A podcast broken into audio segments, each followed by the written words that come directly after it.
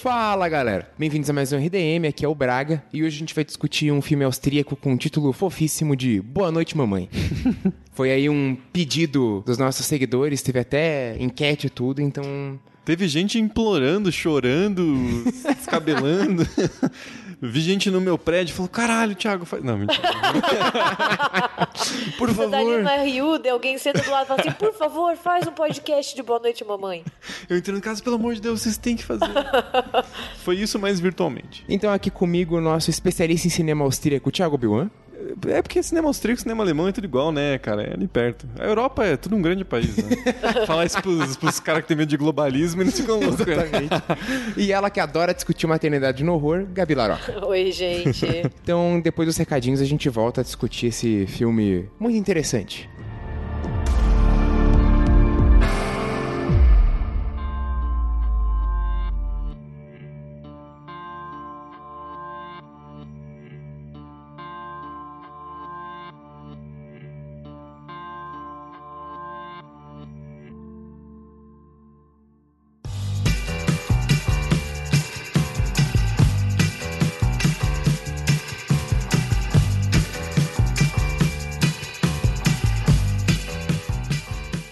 Recadinhos. Hoje, duas coisas bem breves. Esse episódio sobre Boa Noite Mamãe, ele estava gravado já faz um, tempinho.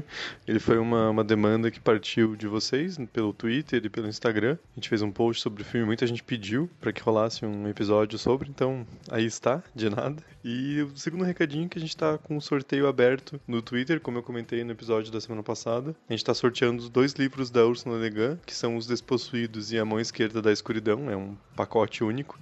É muito fácil se inscrever, é só entrar lá no Twitter, tá seguindo o RDM, curtir o post, retweetar no post marcando duas pessoas, tá, gente? Não adianta marcar nos comentários, ok? Eu já avisei, mas confunde um pouco, então você tem que retweetar o, o post e dentro desse retweet você marca duas pessoas, ok? E a partir disso já está concorrendo automaticamente. Já tem mais de 50 pessoas cadastradas, então corram lá que a gente vai deixar aberto ainda por mais uma semana, beleza, gente? Então era basicamente isso se inscrevam no nosso sorteio lá, sigam nossa página no Twitter e no Instagram e fiquem com essa discussão sobre Boa Noite Mamãe.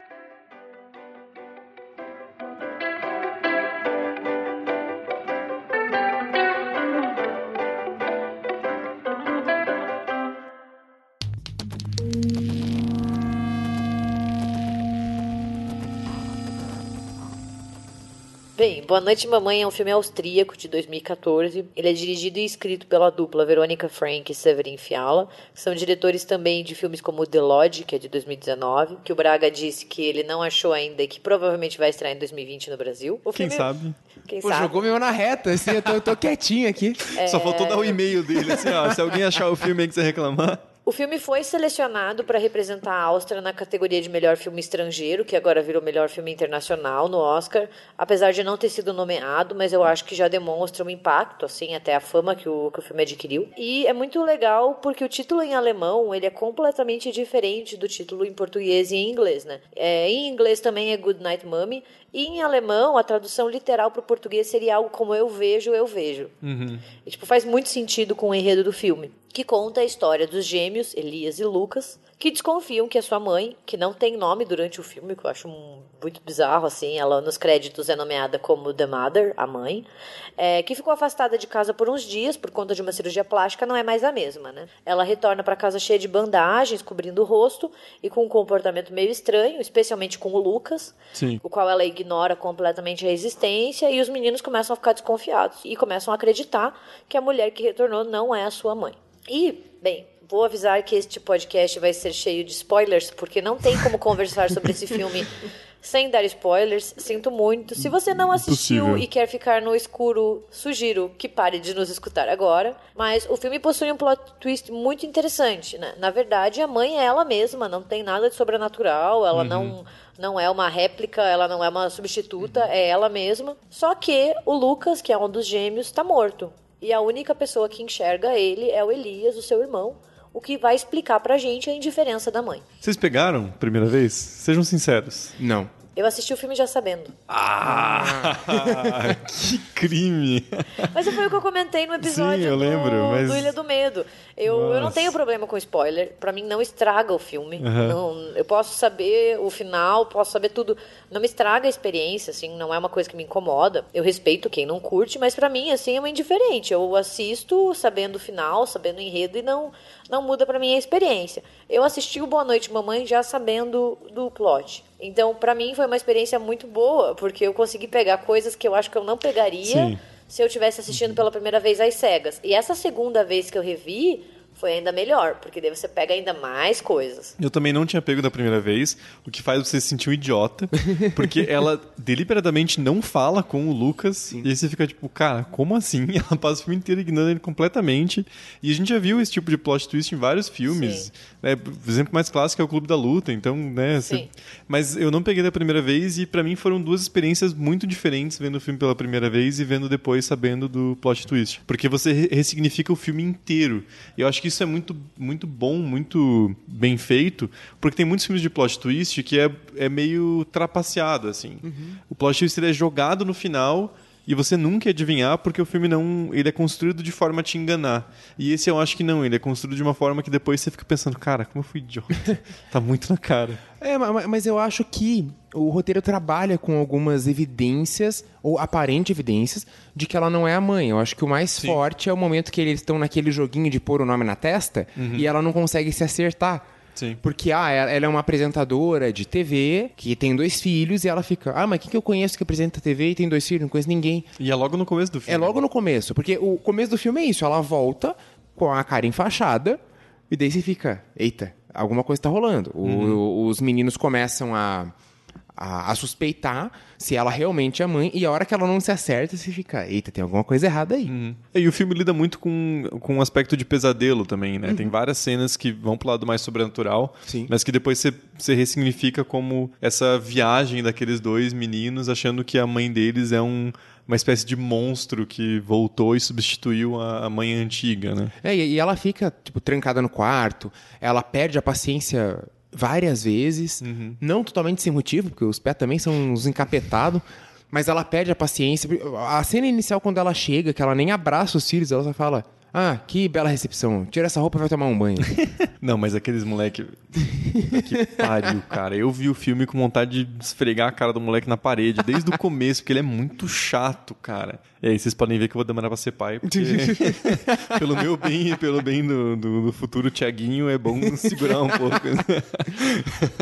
Foi por isso que eu acho que, não, não sei se talvez seja tão óbvio assim, porque é, é, eles dão umas, umas dicas de que talvez não seja a mãe, sabe? É honesto. eu acho. É, é. É, eu acho que ele é o típico filme que revê só melhora a experiência. saber o sim. roteiro, saber o plot twist vão enriquecendo ainda mais. Eu acho que é como Ilha do Medo. Mas eu acho que o filme entrega desde o começo pistas de que o Lucas não existia. Sim. Que o Lucas Ah. tá morto. É, tem uma questão de perspectiva que é muito interessante. O Lucas tá sempre atrás do Elias. Uhum. Sempre. Tipo, ele- o, o Elias tá sempre em primeiro plano Sim. e o, o Lucas tá sempre em segundo. Ele surge do nada várias vezes, assim. Tipo, ele aparece, assim, surge de trás do irmão como se ele não vem de lugar nenhum. Ele nunca toma uma atitude própria, ele nunca fala com ninguém. Sim. né? A sua voz sempre é ouvida por meio do irmão, tanto que ele sussurra no ouvido várias vezes.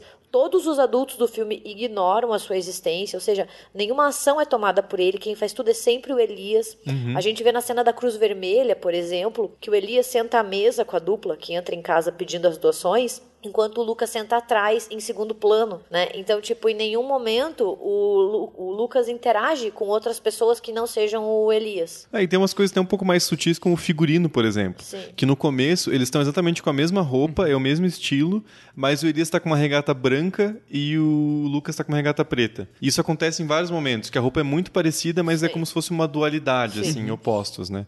E, e, desculpa, eu vou ter que fazer um comentário. Essa cena da, da Cruz Vermelha, velho, quem que aceita doação de criança? Tipo, os caras chegam e falam, ah, a mãe deles não tá aqui. Ah, mas eles são ricos, pau no que cu dos entra ricos. na casa das pessoas assim, tipo, eu bati na Exato. porta, ninguém atendeu. Eu vou entrando, alô, alô, Cruz Vermelha. E ei. eles estavam subindo a escada lá. É, você fica, cena mano, é que toda errado. errada. Se fosse no Texas, eles já tinham tomado um tiro. E eles se entreolham assim. Ah, mas é uma criança dando dinheiro. Ah, mas eles têm, né? Ah, que se A casa é né? bonita. Aceita esse dinheiro de criança aí. Eu acho que a própria cena inicial do filme já fornece uma pista bem interessante, porque os dois estão brincando ali no, no quintal barra floresta, né? Uhum. E quando o Elias está no lago, deitado, ele chama pelo Lucas que não aparece. Ele fica, ah, Lucas, Lucas, Lucas. Inclusive, parece uma cena meio sexta-feira 13, porque a impressão que a gente tem é que o menino vai pular das profundezas e derrubar o irmão, que nem o Jason faz no final de sexta-feira 13, e ele não aparece. Então já dá a entender, assim, tipo, depois, claro que você sabe, o enredo, que essa cena inicial já demonstra, porque ele chama, chama o irmão e o irmão não Uhum. aparece, porque o irmão tá morto, né? E uma das coisas que eu gosto muito do filme é como ele desloca a nossa simpatia inicial pelos gêmeos pra Sim. mãe no final. Sim. Então, assim, dois terços do filme a gente torce pelos irmãos, vítimas dessa mãe meio estranha, mas a partir do momento em que eles prendem ela na cama e começam a torturar, a gente começa a enxergar eles como vilões e não como vítimas, né? Então o foco de identificação do espectador é completamente deslocado. A gente não sabe mais pra quem a gente tá torcendo, porque Sim. no come... até dois terços do filme a gente tá torcendo pelos gêmeos e aquela mãe estranha que a gente não sabe se é a mãe ou não, se tem um elemento sobrenatural ou não. E daí no, no final, assim, a, nossa perspectiva é completamente invertida, a nossa identificação também, porque a gente pensa, cara, esses moleques são uns pau no cu. Olha o que eles estão fazendo. E o terceiro ato inteiro é extremamente agoniante, assim. Você passa ele querendo segurar alguma coisa, sabe? Nervoso, porque é tudo muito visceral, assim. É o jeito que eles fazem, eles não só amarram, eles colam com super bonder, velho. Que, que coisa de moleque filho da puta fazer isso, cara. Não, É- as cenas de tortura são extremamente impactantes. Eu acho que elas são, porque elas são reais, assim, elas causam agonia, porque no fundo pode acontecer com qualquer um, sabe? Sim. Elas não têm essa coisa do porão, da motosserra, torturas elaboradas como a gente vê nos torture porn ou como em filmes tipo Albergue. Não tem isso, assim, é uma coisa muito cotidiana. Ela tá dormindo e ela acorda e tá amarrada na cama pelos filhos. Até porque são crianças, né? Exato. assim. Então, eu achei extremamente difícil de assistir essas cenas. Por exemplo, quando eles cortam sem querer o lábio dela, depois de colar. Cara, eu juro que eu levei a mão aos, pró- aos meus lábios, pensando, puta merda, que dor. Sabe? São, são cenas que te fazem prender a respiração, é, de tanta agonia que trazem. E o design do som contribui muito para isso. E a tensão vai gradualmente aumentando até se tornar insuportável. Sim. E assusta muito, porque como duas crianças podem ser tão cruéis, né? E eu acho isso tão genial que eles não invertem a questão da empatia de forma lenta ou com uma coisa, assim, um detalhe. Eles invertem com um baque. Sim. Você tá ali vendo a mãe como vilã e do nada dá um, um 180 graus, Sim. alguns diziam 360, né? Que daí volta no mesmo lugar. Mas dá um 180 graus ali, é muito pesado e você direto inverte a sua empatia e fica com vontade de matar aqueles moleques, filho da puta. Sim. É, é, essa coisa de trocar o, o monstro, entre aspas, cara, é, foi, muito genial, assim, porque daí é, é, realmente te pega de surpresa, que o filme tá caminhando numa direção, de repente vira um filme de tortura e é, é uma coisa. Porra, é, é, é pesadíssimo. Só que não é aquela tortura, e eu não gosto de torture porn, assim, não gosto de Não. albergue, Uhum, essas sim, coisas. Não é aquela tortura que você vê que é a violência pela violência. Sim, sim, sim, sim. Ela é E Jogos Mortais eu não gosto muito, pra ser bem é, sincero. assim, tipo, ele, ela incomoda, claro que Uhum. ela incomoda, mas ela incomoda de uma outra maneira, porque ela, de certa forma, contribui pro roteiro, sabe? Não é Sim. aquela coisa sádica do mostrar só por mostrar. Se fosse assim o filme do Eli Roth, ela ia estar pelada na cama já. Ah, com Sendo certeza. torturada com uma motosserra, sabe, sei lá, derrubando um balde de sangue nela, Uhum. como se ela estivesse tendo um orgasmo. Ia ser uma coisa tipo assim. E não, e eu acho que ela é mais, incomoda ainda mais justamente por isso, porque é uma coisa extremamente real. Eles usam utensílios que estão em casa, por exemplo, quando eles queimam o rosto dela com lupa. E os gritos dela são agoniantes, assim. É uma coisa horrorosa e é uma coisa muito básica, sabe? Não tem nada de, de super elaborado nisso. É que a gente falou, é uma coisa que dá agonia, é excruciante, não é pra você ter prazer vendo aquela cena, Sim. que é uma coisa bizarra, assim. E é uma, uma parada que não é gratuita, ela significa a trama, ela é utilizada de forma muito competente pra mostrar o que tá sendo dito ali naquele, naquele terceiro ato. Né? É, e é o ponto do, de virada do filme, né? Porque grande parte da narrativa é feita pela perspectiva dos gêmeos, né? Ou do Elias, depois que a gente descobre. Porque a gente fica se perguntando, né? Quem é essa mulher estranha? Por que, que ela tá se comportando assim? O que, que ela fez com a verdadeira e amorosa Uhum. mãe deles? Porque cá entre nós, ela tem um comportamento estranho. Sim. Ela anda depois- pelada na floresta, né? O que é justi... Mas isso era Mas aquilo é sonho. um sonho. Ah, aquele era sonho? É. Ah, A- a- toda, toda a questão dos insetos também é um sonho. É, tudo sonho. tá. A É parte da barata entrando na boca dela também é sonho. É tudo Também. sonho. É, o que é completamente justificável depois, assim, o porquê que ela tá estranha, você começa. Depois que você tem as, as explicações do porquê que ela estava agindo assim, fica tudo muito mais plausível. E o que nos leva a pensar, o filme dois terços do filme inteiro que tem alguma coisa sobrenatural ali. Seja um doppelganger, seja um demônio, seja sim. qualquer coisa, tem alguma coisa estranha aí. Mas daí o filme inverte tudo a partir da cena de tortura e começa a mostrar que não tem nada de sobrenatural na jogada, que a mãe tá bem, que ela realmente é a mãe deles e que tudo que ela disse e fez tem uma explicação racional. E isso torna o desfecho e as cenas de tortura ainda mais horrorizantes, né? Eu acho que isso faz com que o filme fique mais assustador e brilhante, justamente pela realidade, pela crueza dele, sabe? Sim. Porque os dois garotos que depois a gente descobre que é um só, eles estão torturando a própria mãe. Sim. Que implora para que seja libertada, assim, tipo, ela chora, ela implora, ela pede, ela faz xixi nas calças.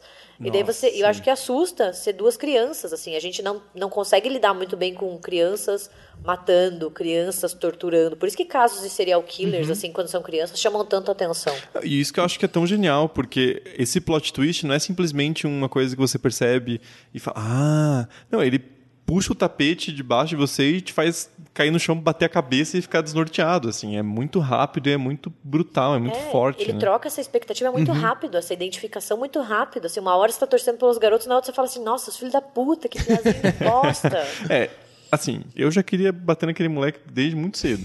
Mas aí é coisa minha. né? Não, mas é que você se compadece da situação, né? Porque você fica pensando, pô, tá, eles estão numa casa com uma pessoa estranha que tá se passando pela mãe ou alguma coisa Sim, sobrenatural. E de repente você não consegue mais criar esse vínculo porque o pé tá agindo de um jeito extremamente bizarro, o super vilão de, de filme de horror, assim. Mama. O filme traz dicas de que tudo pode ser uma ilusão dos garotos, né? Porque o início parece muito um conto de fadas moderno, né? A casa modernista no meio do nada, Sim. a floresta, a natureza, até as tomadas da câmera, assim, eles correndo pelas florestas, no lago. Passa toda uma aura de fantasia meio sombria, né? Porque o que a gente está tendo é o ponto de vista das crianças, esses dois terços do filme, e da história que eles acreditam que está acontecendo, né? A mãe sendo substituída por alguma coisa maléfica. É, é quase como se fosse uma saga infantil, assim. É, né? Eles exato, vão criar sim. Uma aventura, uma jornada. A gente tem pistas de que a narração deles não é confiável. Sim. Porque a gente está vendo pelo ponto de vista deles. E tudo cria uma aura de, de conto de fada, de magia. Lembra um pouco até Ponte para Terabitia nesse ponto, assim, que é, são, é meio que Se o ponto de vista virasse um filme de horror. É, que é muito mais interessante que Ponte para Terabit, que é meio chato. Mas a, a ideia de, de crianças lidando com trauma e criando toda um- uma história em volta para conseguir lidar com a realidade, assim. É, e toda essa estética do filme mesmo, ela mergulha a gente na possibilidade de que algo sobrenatural estava acontecendo. Sim. É aquela casa estranha no meio do nada, aquelas crianças soltas correndo pelo campo, pela floresta. É, até daí os sonhos né, que eles vão tendo, né? A gente não consegue muito, muito bem ver o que, que é realidade, o que, que é sonho, sabe? Até porque os sonhos são muito iguais, então a gente não Sim. consegue ver quando que o sonho termina e quando ele começa, então fica difícil até de distinguir, assim, se não estava rolando alguma coisa sobrenatural nessa história. É, e, o- e o filme também, ele, ele fala da- daquele trauma, daquele acidente de forma muito superficial também. Não fica muito claro o que aconteceu com o Lucas, se existia um Lucas, né? Porque, de repente, o moleque tá vendo o irmão gêmeo que nunca, nunca existiu. o, o que eu me pergunto também é, por exemplo, se a cirurgia da mãe é uma, um- algum tipo de cirurgia plástica porque sim, ou se é alguma coisa que, de repente, foi motivada pelo acidente que talvez tenha matado o Eu Lucas. tenho uma teoria sobre isso depois. Hum.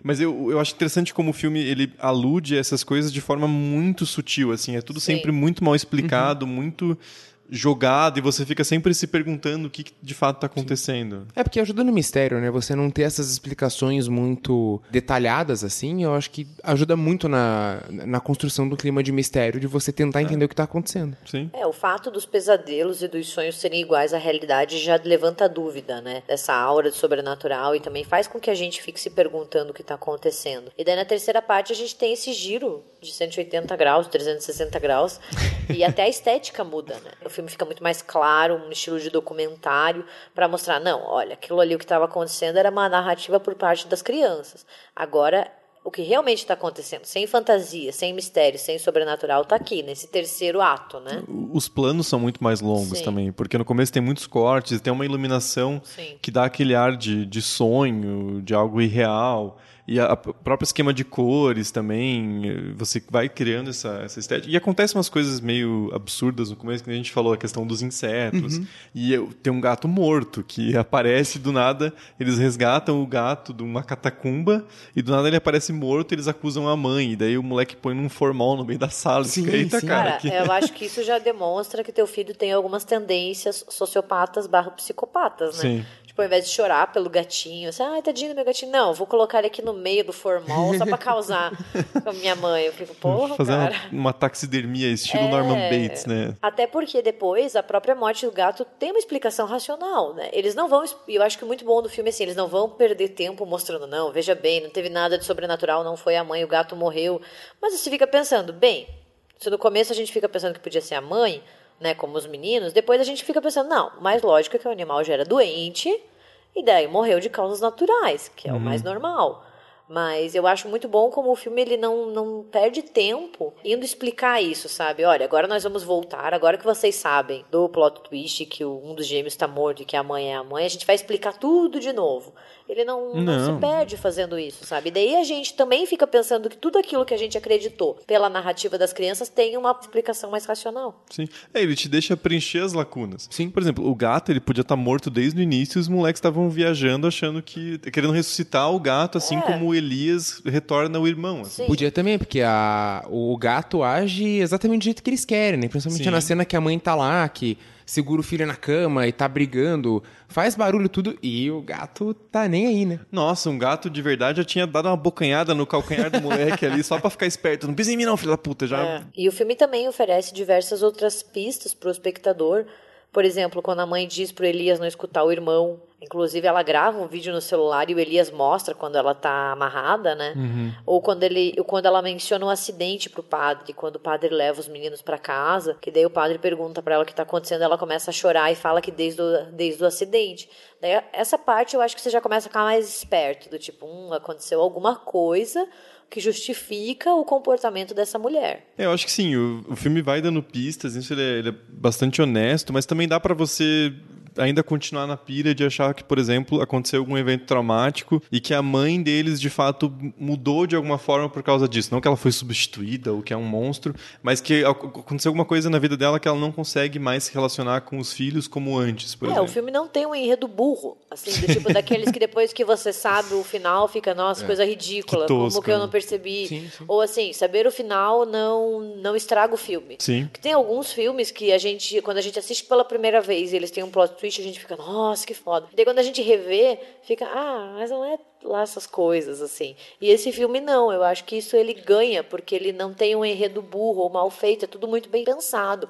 As pistas, o jeito que os personagens são inseridos, como eles se comportam, tudo vai dando pistas que são muito sutis que um observador atento ou um observador que no meu caso já sabia do enredo Que atrapassa isso? conseguem pegar mas isso não desmerece ele sabe eu acho isso muito importante e muito difícil de fazer também Sim. É um filme muito bem planejado, assim, É. né? O, o, o nível de, de pensamento que foi nesse roteiro, de, de elaboração, de reflexão, parece muito elevado, assim.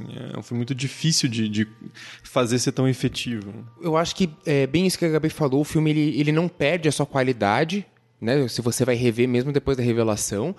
Eu, eu acho que nisso tem também o seu sentido, né? Que tem a revelação, você reassiste, perde um pouco do, do brilho. Eu acho que perde. Eu, eu acho que o seu sentido tem mais um- uma questão de você rever e ficar pensando, caramba, como eu fui burro que não vi isso antes, né? Dentro da filmografia do Shyamalan é meio que É. exceção, assim, né? Porque os outros, é- eu acho que é bem o contra-exemplo do que a gente tá falando. É, é. O Boa Noite Mamãe o- é um plot twist que ele é usado pra enaltecer a trama. Uhum. né? Não é assim aquela coisa super efeito, assim, tipo, uau, olha aqui na sua cara o plot twist, como por exemplo A Vila. É, a vila. Ah, eu, tenho gostei problema com a vila. Não, não é um filme ruim, mas o plot twist é muito forçado. É, eu, que eu acho também. Eu acho assim, que o, o que o Boa Noite Mamãe tem de vantagem em relação aos outros filmes do Shyamalan, inclusive do seu sentido, é que eu acho que o filme não é feito pra pegar o espectador de surpresa no final. sim. Que é uma coisa que às vezes os diretores, produtores, escritores, eles confiam demais no plot twist e eles querem muito pegar o espectador no pulo e que o espectador pare, nossa, como que eu não vi isso?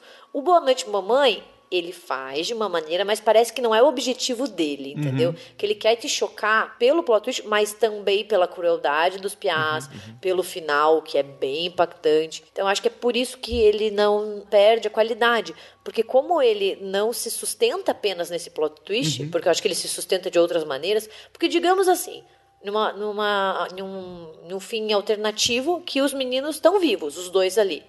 Cara, eles mataram a mãe. De entendeu? qualquer jeito, De qualquer né? Sim, jeito. sim, sim. Você termina o filme assim. Cara, que merda. Torturaram a mãe e fizeram coisas horríveis. Então, mesmo que o Lucas estivesse vivo e não tivesse essa revelação de que ele estava morto, eu acho que o filme não perderia a qualidade. É, o, o plot twist não é o ponto de venda do filme, Exato. digamos. Ele Exato. não tá confiando que aquilo vai sustentar o filme inteiro e vai ser aquela coisa que você vai lembrar. O filme é memorável por outras coisas. Eu, eu acho que é um, é um plot twist a lá Hitchcock, assim. Por exemplo, Psicose. É muito legal você ver a sua protagonista morrendo em 30 minutos. Legal no sentido de você pega de surpresa. O Você próprio... acabou de dar uma de Dario Argento, sabe? Quando o Argento deu aquela, aquela declaração de que ele adora ver mulheres morrendo, ainda mais quando elas são bonitas. Nossa. não era isso que eu quis dizer. Não, mas tô brincando. Sim. Porque o que ele quis dizer, a gente sabe o que ele quis dizer, né? Mas enfim. Um outro exemplo que a gente pode dar é um corpo que cai. É coisa que você vai querer ver de novo porque ele é usado como um elemento da trama, não Exato. como o elemento sim, único de você querer ver o filme, né? Não é tipo, oh, você viu tal filme, viu o plot twist. Boa Noite Mamãe, ele tem outros temas ali que são muito mais significativos. É, porque o, tipo, sei lá, o Ser Sentido, ou mesmo o, o A Vila, que é o que eu. te- O A Vila é, é um filme bom. É um filme bom. Mas eu tenho um pouquinho de problema com ele. Mas é, é uma coisa que parece que o plot twist foi pensado antes do roteiro. Ah, e no Boa total. Noite Mamãe, isso não. P- Pode até ter sido pensado, sei lá. A gente não sabe o que se passa na cabeça Eu do roteirista, mas não parece. Eu acho que uma- um grande defeito desse uso muito recorrente do plot twist, porque eu acho que, que é um recurso narrativo do caralho, pode ser usado muito bem. Boa Noite, Mamãe é um exemplo disso. É essa preguiça de não pensar no plot twist, mas já pensar na reação do espectador. Então você não criou um, um roteiro, um enredo, para daí pensar em uma maneira de impactar o teu espectador. Não, você começa já querendo impactar o espectador no final. E daí acaba criando até umas coisas meio preguiçosas. Cara, não me entenda mal. Eu gosto do seu sentido, eu acho ele um filmaço, mas eu acho que o plot twist do Boa Noite Mamãe é melhor. O Boa Noite Mamãe não E é... olha, e, desculpa, e olha que são plot twists muito parecidos. Os Sim. dois estavam mortos. Sim, sim. É, bah. E é uma coisa que, cara, o cinema utiliza muito, assim, então o personagem estava morto, sabe, há muito tempo. Mas é que no no Boa Noite Mamãe, ele é um recurso narrativo da forma como a gente enxerga as histórias. Porque o cinema é sempre... O cinema e forma de contar a história em geral é sempre uma coisa muito subjetiva. Você vê um recorte. Você vê sob o aspecto de um certo personagem. Você está vendo aquela história de uma perspectiva específica. E eu acho que o filme usa isso de novo para inverter a situação, inverter o nosso ponto de empatia. Então é algo que está construindo a trama de forma essencial. Assim. É- ele é usado como um recurso, justamente um recurso de roteiro, um recurso de, de, de contação de história, digamos, para mudar o jeito como você está vendo aquilo e, e aumentar, exponenciar o tema do filme. Qual que é o tema do sexto sentido? É, então, é, é- é- é isso que, é isso que silêncio, pega. cara? é. Não, é É, isso que pega, assim. Pensa assim, se, se você assiste o seu sentido e no final o Bruce Willis não estava morto, ele estava vivo lá e, cara, é um filme bom? É um filme bom. Ia causar o impacto que causou? Não. Jamais. Boa noite, mamãe. Se o Lucas estivesse vivo, causaria o mesmo impacto? Eu acho que sim. Porque o que impacta mais é os- o, giro da perspectiva, da identificação do espectador e ver crianças realizando uma crueldade inimaginável com a própria mãe. É, tanto que eu vou, vou compartilhar uma coisa que eu confessei com o Thiago aqui, que agora que eu revi o Boa Noite Mamãe, eu juro que eu não lembrava do plot do Lucas morto. Eu não lembrava disso, eu lembrava das outras coisas do filme. Eu não lembrava desse plot final. Porque, sabe, fo- foram outros momentos que ficaram gravados. Eu assisti logo que estreou, assim.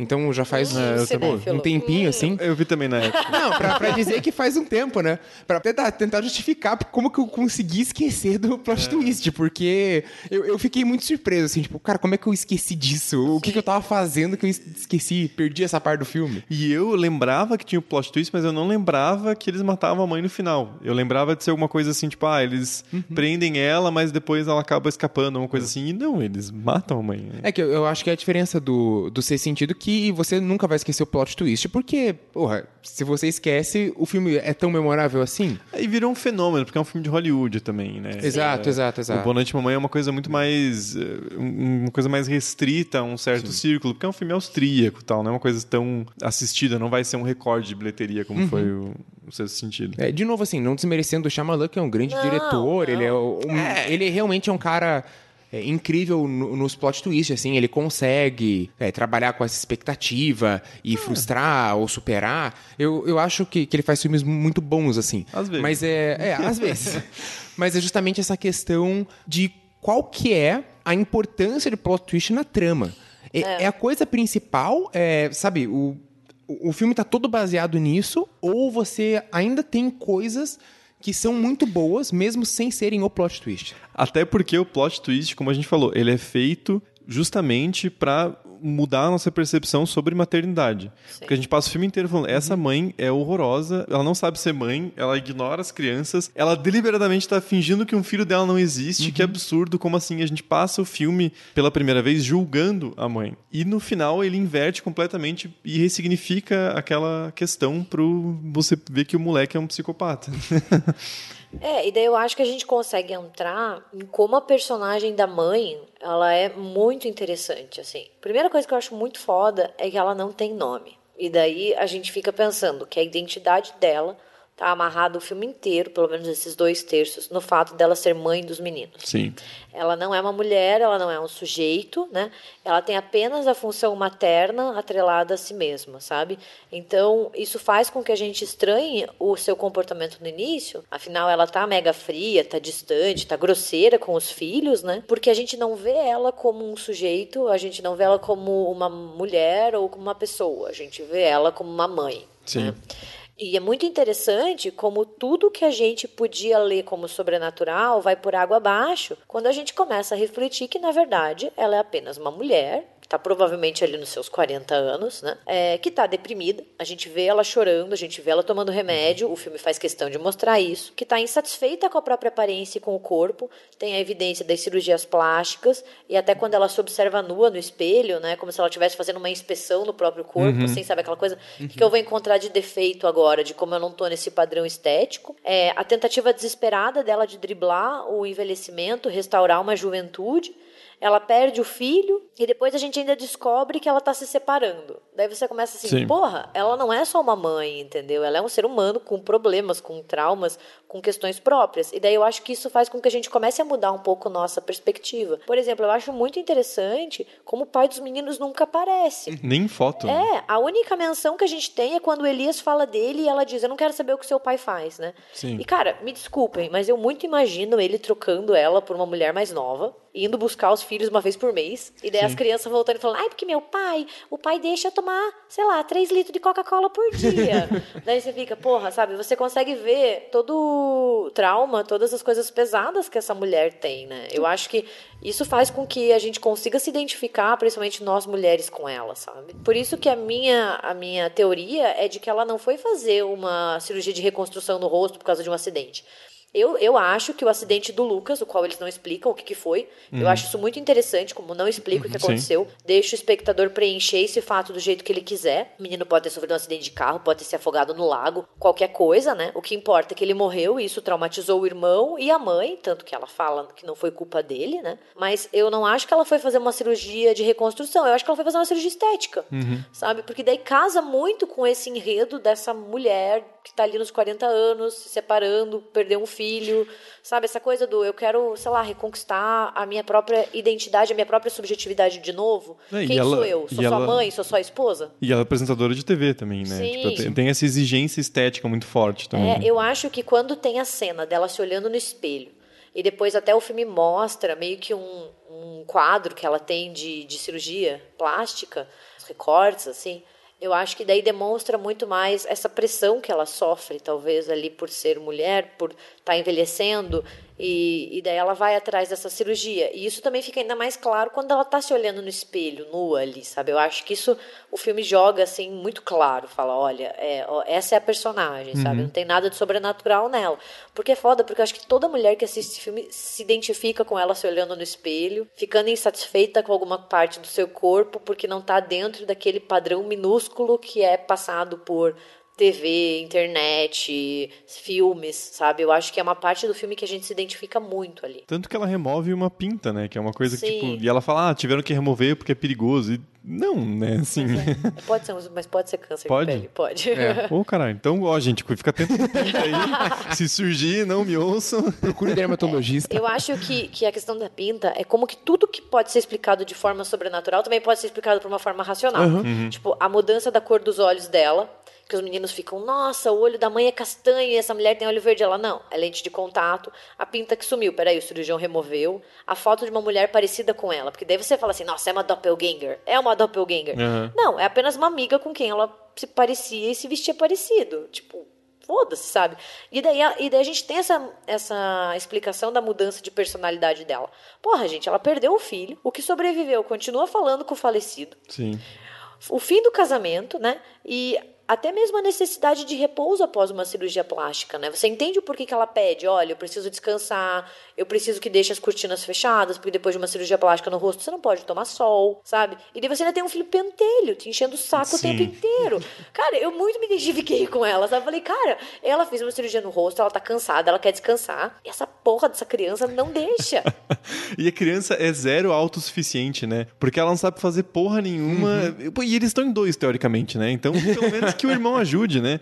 E aí, quando ele fala também, o que dá a entender é que o pai deles joga ali junto com ele, fingindo que o Lucas tá vivo. Porque o pai, ele nem aparece no filme, então provavelmente ele não sabe nem que tem um filho, ele só ignora. Então, pra ele ignorar dois também não tem problema, né? Ah, você tá com teu irmão? Ah, tudo bem, foda-se. É aquela coisa do pai ausente que aparece uma vez no mês e é o legalzão. E daí É. a Uhum. mulher que fica cuidando é sempre a chata, né? Porque ela que vai limitar, ela que vai castigar, Uhum, ela que vai dizer não. É, é o, é o- ali a- aquela coisa do da educa... quem tá educando, quem tá criando é ela Exato. sozinha. E sabe? eles, e eles agem como se a única função da existência dela fosse ser de fato a mãe. É, eles Porque eles- Uhum. ignoram que ela é um sujeito com, com desejos, sei lá, com vontades. Com necessidades Exato. de repouso. Exato. E eles ficam exigindo a presença dela toda hora, até chegar ao ponto máximo, o ponto limite, que é quando ela não cumpre todas as expectativas do Elias absurdas, ele surtar e dizer que ela não, que ela Uhum. não é a mãe dele, né? É, Eu acho impressionante como a gente passa a simpatizar com ela e com as suas dores, né? Porque Sim. do nada a gente sente como ela tá sozinha, como ela tá sufocada, como ela não consegue lidar com aquele filme, como não tem ninguém que a ajude, como ela tá passando pelos traumas próprios, que não tem ninguém ali que estenda uma mão pra ela, sabe? Sim. E, e, esse, e como ela deseja, de certa forma, recomeçar. Ela coloca a casa à venda, ela faz cirurgia plástica, mas tudo é inútil, sabe? Ela não consegue, ela fica ali presa naquele lugar, naquele sofrimento, com aquele filho que tá falando com o irmão falecido, sabe? É muito foda. É mesmo o padre, né? Ele traz o moleque de volta e ele vai cobrar, tipo, ah, que porra é essa? Tá acontecendo aqui, caralho? Tu vem trazer esses moleque aí, cuida melhor dos teus filhos. É um ar meio de julgamento Sim. também mesmo, assim. É, eu acho muito interessante como o filme traz a própria relação da mãe com o Elias, né? Ambos estão sofrendo com a morte do Lucas de maneiras diferentes, né? Depois que a gente descobre que o Lucas tá morto. Um continua vendo ele e ela ali tentando recomeçar a vida, né? E o luto que podia unir eles né, acaba separando ainda mais, né? Eles não conseguem se conectar, eles não conseguem se ajudar. Eu acho que de certa forma a gente sofre por ambos. No final a simpatia tende mais à mãe, claro. Sim. Mas a gente sente assim essa, essa, esse luto, essa tragédia que afasta as pessoas, porque eles não estão. afasta a mãe e o filho, né? É muito triste essa parte. É, e como o Elias não consegue superar a ausência do irmão, né? Até por, por ser irmão gêmeo, Sim. aquela ligação bem forte deles estarem juntos todos os momentos da, da vida deles e aquela perda que não, não consegue ser superada, ele não consegue seguir em frente. né? É, e isso leva a um destino trágico, né? Quando a gente pensa nessa relação entre mães e filhos, no cinema de horror, o filme eu acho uma dobradinha perfeita com Babadook. Sim. Inclusive tem um RDM Cast 220 2023 sobre, mas eu acho que eles são dois filmes que poderiam passar assim numa sessão sobre maternidade e horror, sabe? Eles podiam ser uma dobradinha. Fazer um double feature. assim, né? Exato. É, mas eu acho que a diferença só é que no Babadook as coisas terminam de certa forma bem, né? A mãe Sim. consegue restaurar essa relação entre mãe e filho, ela consegue lidar com o trauma, ela consegue lidar com o monstro. Tem uma luz no fim do túnel ali, Exato. digamos, né? Você termina o filme e fala, nossa, legal, assim, tipo, é pesado, mas ela conseguiu, assim. Você vê que ela, ela pega as rédeas da vida dela de volta. Uhum. No Boa Noite Mamãe, é completamente o oposto. Não tem o que fazer, porque independentemente do que a mãe faz, do que a mãe fala, nada muda, né? Ela termina sendo torturada pelo próprio Uhum. filho, ela termina morrendo. Então, assim, essa mulher não consegue tomar as rédeas dessa relação com o filho de volta, Sim. né? Então, eu acho que nesse aspecto eles são filmes que têm temáticas muito parecidas e ao mesmo tempo desfechos extremamente opostos. Eu acho muito interessante isso. Ah, o Boa Noite Mamãe é muito mais pesado, né? Ah, com Assim, certeza. é- é eu acho o Babadook já pesado. Aham. Mas o Boa Noite Mamãe, por ele não oferecer esse final Uhum. assim mais leve, mais assim, olha, porque o Babadook ele oferece um final otimista, né? É, porque no Babadook ela controla o trauma. No Exato. Boa Noite Mamãe, o trauma controla o menino. O trauma, ele excede tudo, Uhum. né? Sim. É, O Babadook, ele ele tem uma. Ele é um, um final, um certo ponto trágico, porque o filme inteiro é meio assim, não tem volta. É, mas ao mesmo tempo, ele dá uma esperança de continuação a partir daquele ponto. Sim. Não que vai ser um final feliz, que vai ser um final de superação, mas pelo menos existe vida após aquilo. É. No Boa Noite Mamãe, não, porque ela queima, né? É. E assim, e é uma morte horrível, ela passa por uma tortura. E você ali, quando você tá ainda vendo o filme, mesmo que tenha tido um plot twist, que o, as ações do menino sejam muito. Ah, É até difícil de descrever, elas são muito cruéis, assim. São. Mas você ainda tem um ponto de retorno, porque não tem nenhum dano permanente, alguma coisa que, que vá, que ela vá sangrar até a morte, por exemplo, né? Tipo, é uma coisa difícil de ver, mas tá, ela consegue se recuperar daquilo. Mas no fim, ela pega fogo, cara. É, é muito pesado, assim. É uma Uma morte muito dolorosa muito também. né? impactante, assim, o jeito dela queimando e gritando, assim, é muito foda. Du bist nicht unsere Mama. Uma coisa que eu acho que esse filme também traz de questionamento é um pouco essa ideia do amor materno incondicional, 24 horas por dia, 7 dias por semana. Sim. E o filme ele mostra de uma maneira bem suave, assim, tipo, ele não escancara o tema, mas permeia a narrativa, que não é bem assim, sabe? Mães são humanas, são indivíduos próprios, com as suas dores, com os seus traumas. Elas sofrem, elas ficam com raiva, elas choram, elas não conseguem se conectar com os filhos, elas têm momentos em que elas queriam estar sozinhas, né? Sim. Tipo, ninguém é uma mãe perfeita o tempo todo. E quando a gente analisa o enredo do Boa Noite Mamãe, a gente percebe isso. Porque daí você começa a ver assim, cara, ela não é menos mãe só porque ela tá passando por uma fase difícil, entendeu? Sim. Mas a gente se incomoda porque a gente tem uma ideia desse amor materno incondicional o tempo inteiro, pensando assim que ela deveria terminar uma cirurgia plástica e já sair correndo com as crianças, meus filhos e abraçar, eu amo vocês, que saudade. Cara, não é bem assim, sabe? Mesmo que ela não tivesse passado por trauma, mesmo que o Lucas não tivesse morrido. Cara, se ela fez uma cirurgia plástica, ela tá com dor Sim. ela quer ficar em casa sozinha e os piás não fazem.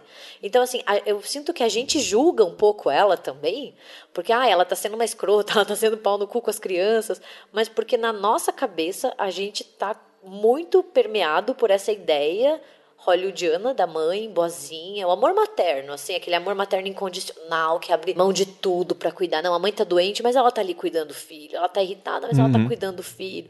Sabe? Por isso eu acho que a gente também tem essa reação nesses dois terços do filme. E criança é muito exigente e às vezes enche o saco. Todo mundo é humano, todo mundo tem esse tipo de sensação. Exato. Vou dar um relato mais, mais pessoal agora aqui. Eu tenho um afilhadinho, que é um- ele é um amorzinho. Um beijo pro Ali, ele é muito fofo. Ele é filho do, de uma amiga da minha namorada.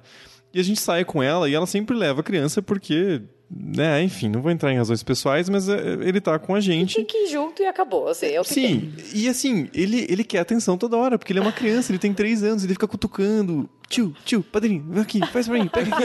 isso aqui, isso aqui. E ele, ele é uma criança muito agitada, ele corre, ele sai correndo. A gente tá de boa conversando, ele sai correndo. Ah, o Alexandre. Enche o saco. É claro que enche o saco. É difícil. E eu sou. E eu vejo ele de vez em quando. Imagina pra É, mãe dele. Pensa assim, você olhar e falar, porra, essa criança tá um saco hoje. Ninguém te julga. Mas se a mãe olha e fala assim, nossa, eu não aguento mais, só queria ficar uma semana assim, sozinha. Nossa, que mãe horrível que você é. Uhum. Nossa, como você é desnaturada.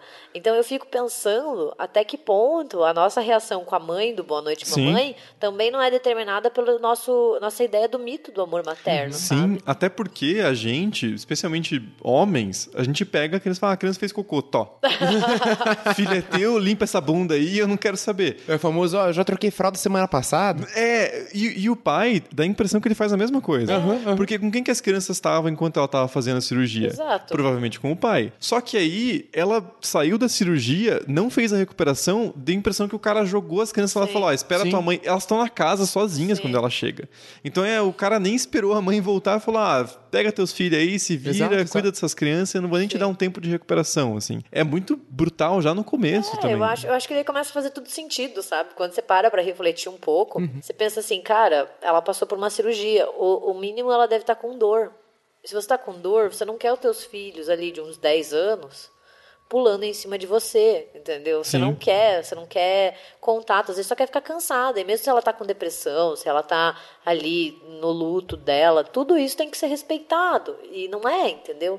E daí eu acho isso muito impactante no filme, assim. Acho que é um subtexto sobre maternidade, sobre relação entre mães e filhos que o filme aborda de uma maneira muito brilhante, assim. Porque é que nem o Babadook, sabe? Tá ali o tempo inteiro, mas ele não precisa jogar na nossa cara porque ele presume que o espectador vai entender. Sim. Sabe, não precisa jogar na cara, porque, cara, você, você entende, assim, você sente essa agonia, essa, essa coisa dela tá sozinha, sabe? Ela tá no meio do nada, com aparentemente duas crianças que estão no auge da sua atividade, que não param, assim, ela tá ali precisando descansar e ela não tem uma ajuda. Sim.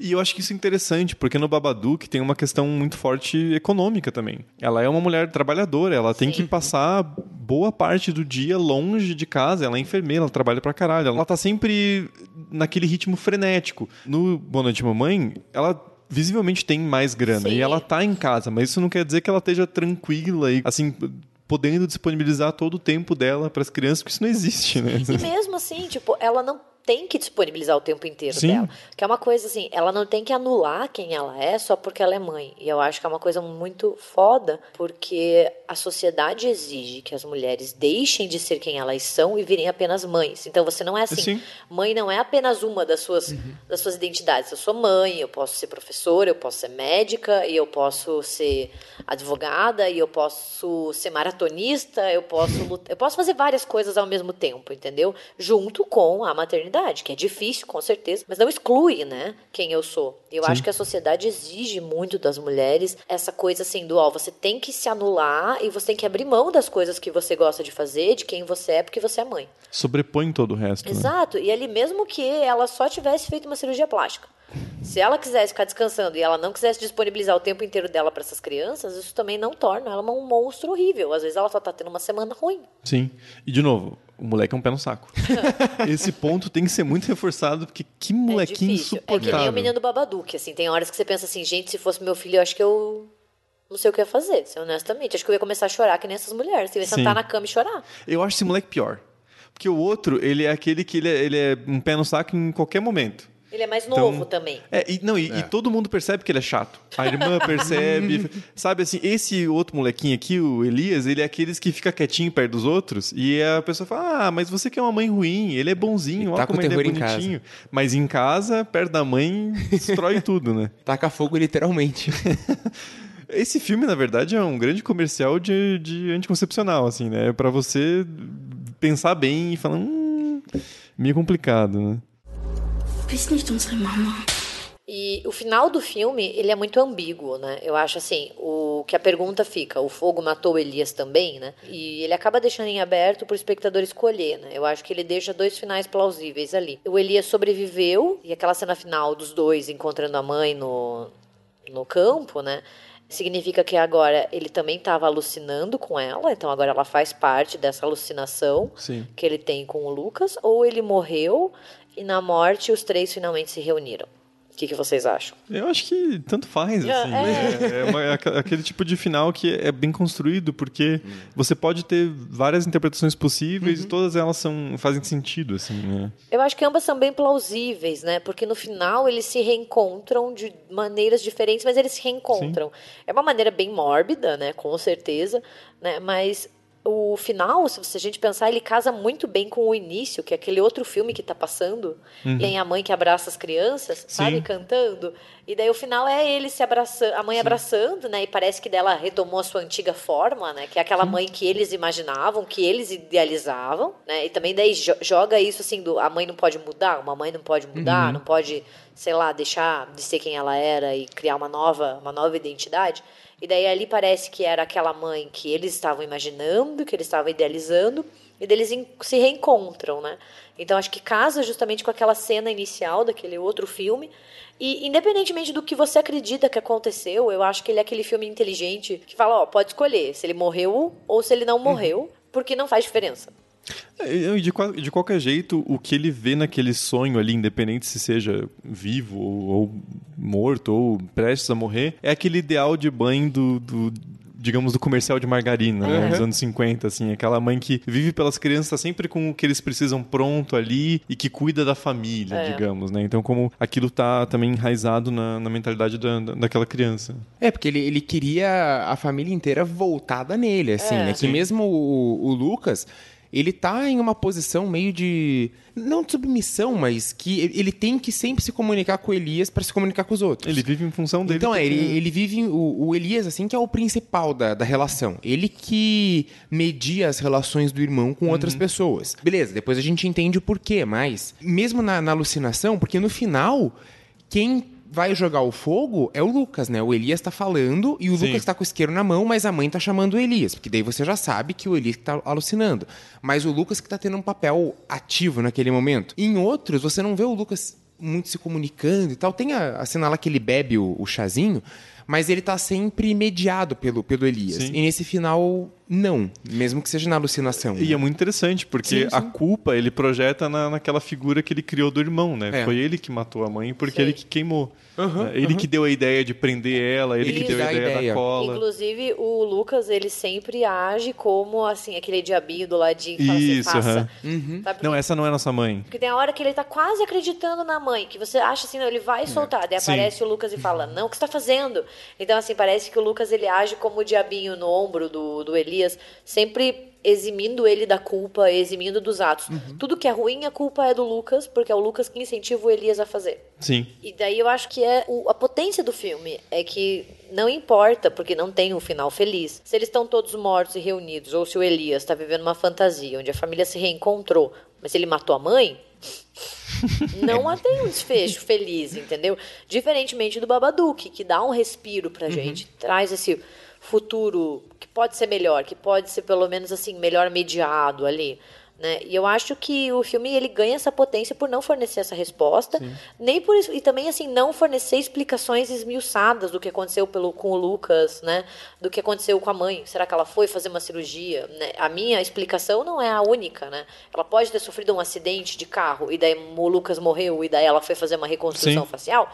Pode também, sabe? Você escolhe o que você quer interpretar e isso não muda a experiência cinematográfica. É um filme muito sufocante, né? Assim, é, do, do começo ao fim, ele é uma, é uma coisa meio, meio. uma tragédia que é inevitável, assim. né? É uma tragédia anunciada, praticamente.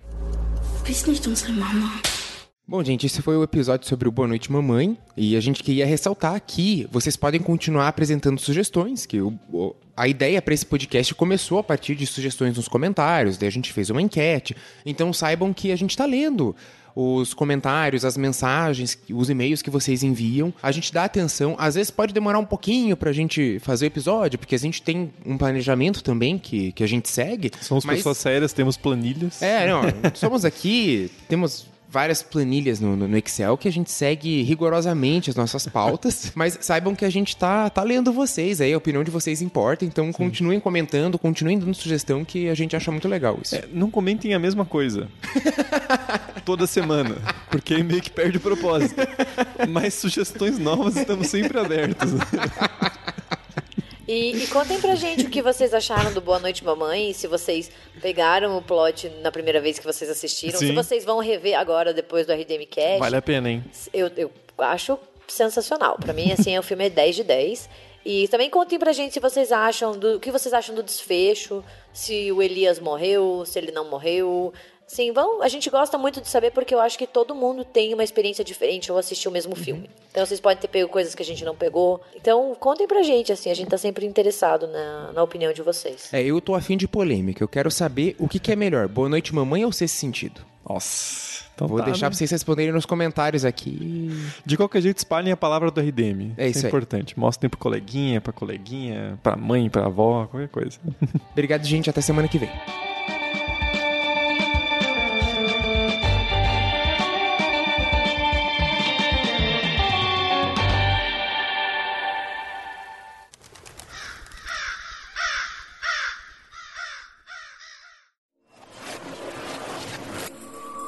Este programa foi editado por Ilha Flutuante.